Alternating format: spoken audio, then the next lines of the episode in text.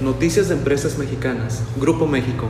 El día de hoy Grupo México informó que de acuerdo con el precio de cierre de la acción el primero de septiembre de 60.20 pesos, una capitalización de mercado de 468.657 millones de pesos, la acción presenta un descuento superior al 46% contra la suma de las partes respecto al máximo histórico observado durante los últimos 10 años.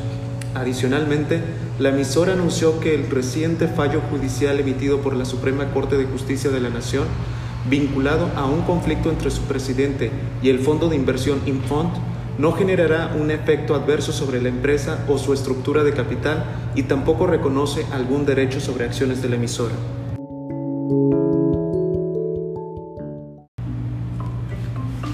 Noticias Nacionales. Noticia compartida por Grupo Bursátil Mexicano. Senadores de Morena propusieron aumentar los impuestos a bebidas azucaradas de 1.26 a 5 pesos por litro. De la misma manera, propusieron incrementar los impuestos para alimentos con alto contenido calórico de 8 a 25%.